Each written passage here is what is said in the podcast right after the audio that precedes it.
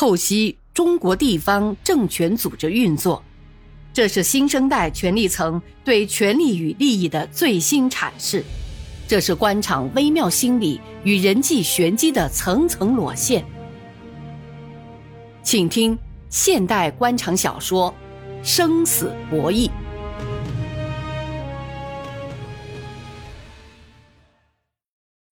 文革中。公社中学一个右派教师下放到村里，住在周建明家。那天，周建明的父亲要到镇上去，老师请他顺便把他一个纸箱子带来。不巧的是，父亲错把老师准备要上交的一箱子书一起带来了。既然拿来了，就不必送回去了。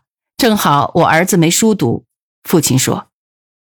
这使周建明一下掉进了一个知识的海洋。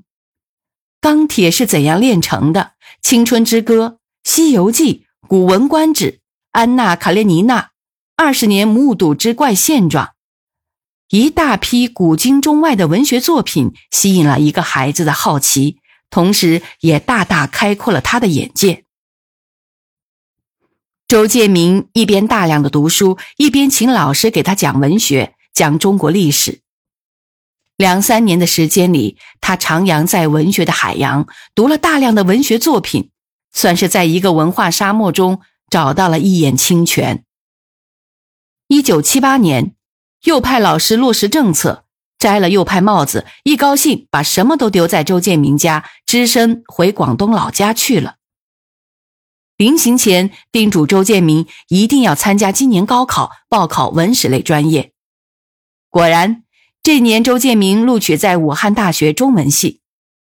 父亲一方面为儿子的出息气顺了，同时又因为供儿子读书背更弯了。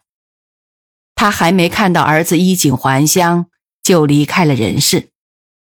毕业的时候，正逢县委组织部打灯笼，为县政府办公室找笔杆子，从毕业生中找到了一个名牌大学中文系的毕业生。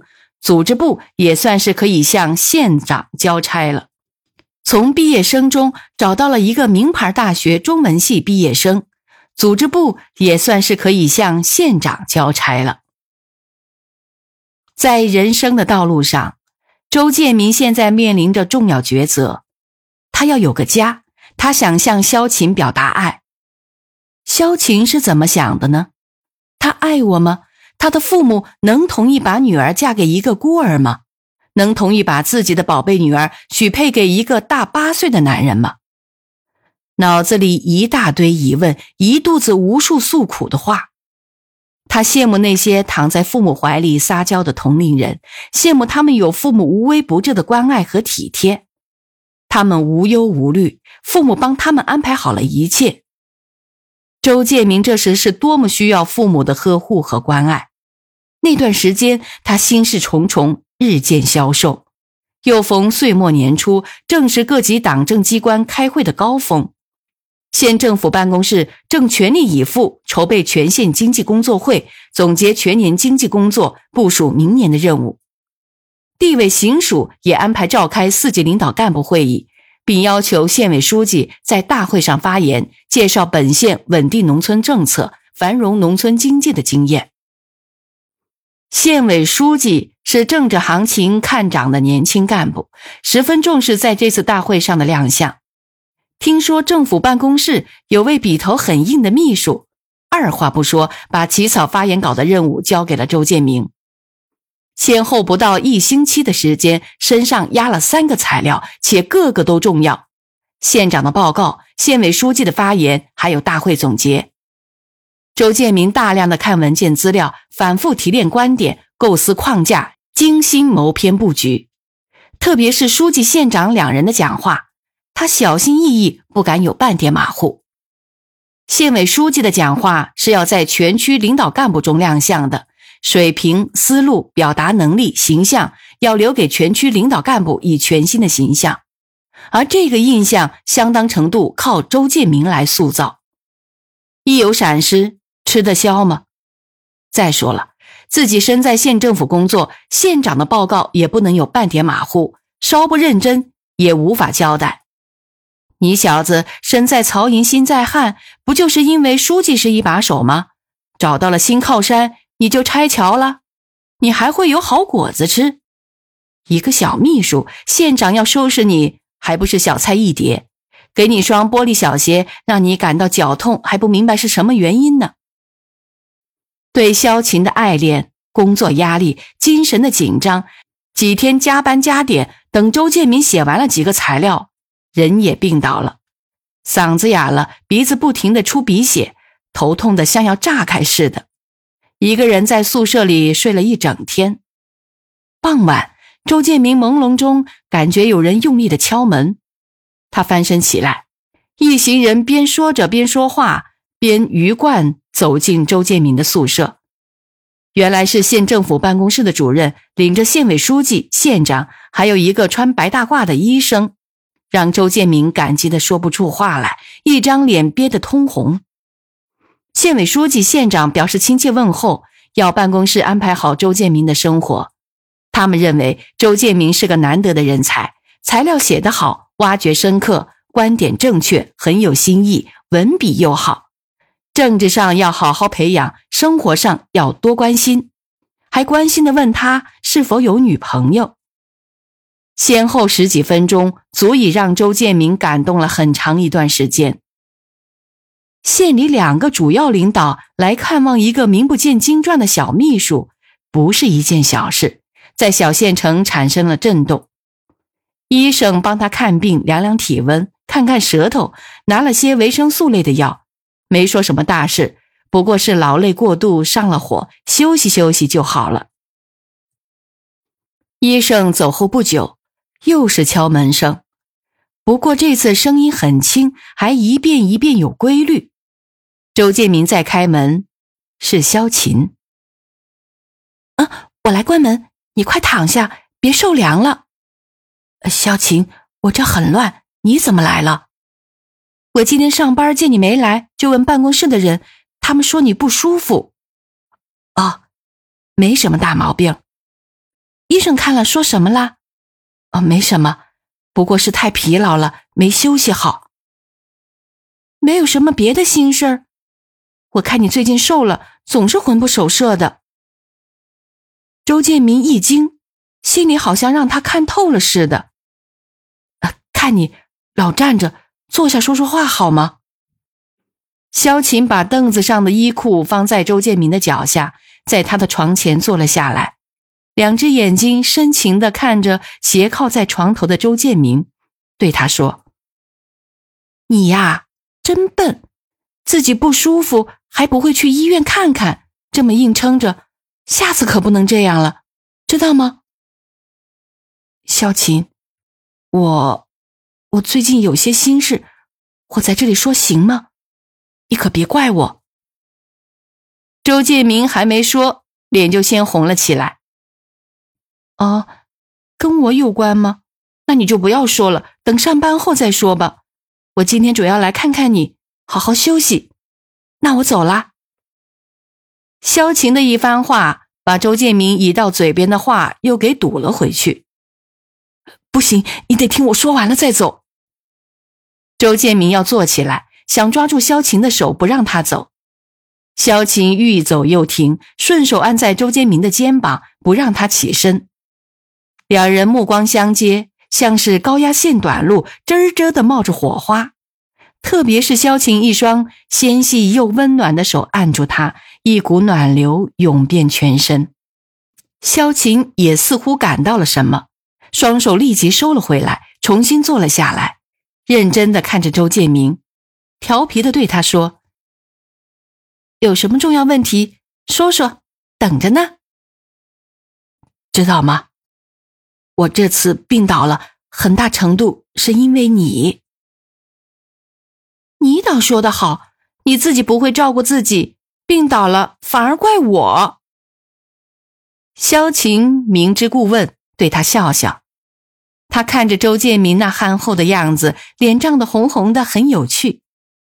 诚实、正直、可靠，又满肚子学问，勤于思考，又不是张扬。办事踏实，为人处事内敛，在同事同学中间言行得体，这不就是自己一直在找寻的那个人吗？其实，经过一段时间的观察和接触，他从心里爱上了周建明。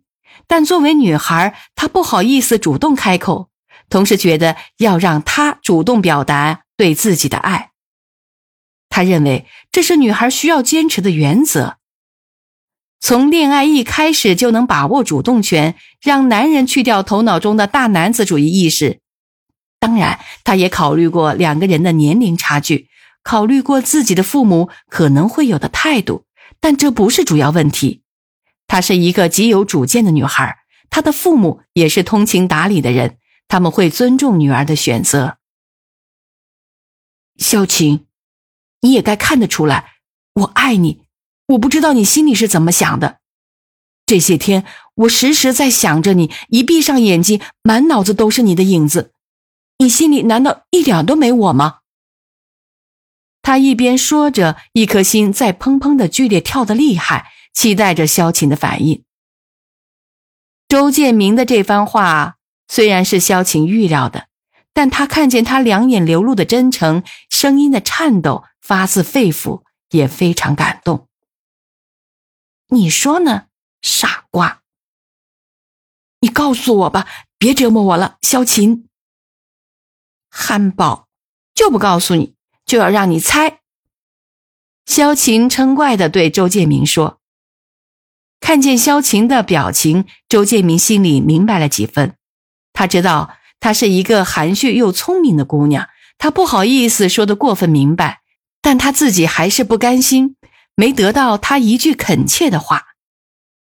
萧晴，我希望你认真考虑我对你的情感。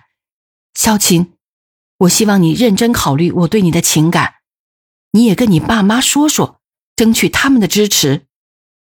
周建明认真的说：“哦，你以为我还是小孩，自己的事自己做主，爸妈的意见仅供参考，要紧的是你的表现，懂吗？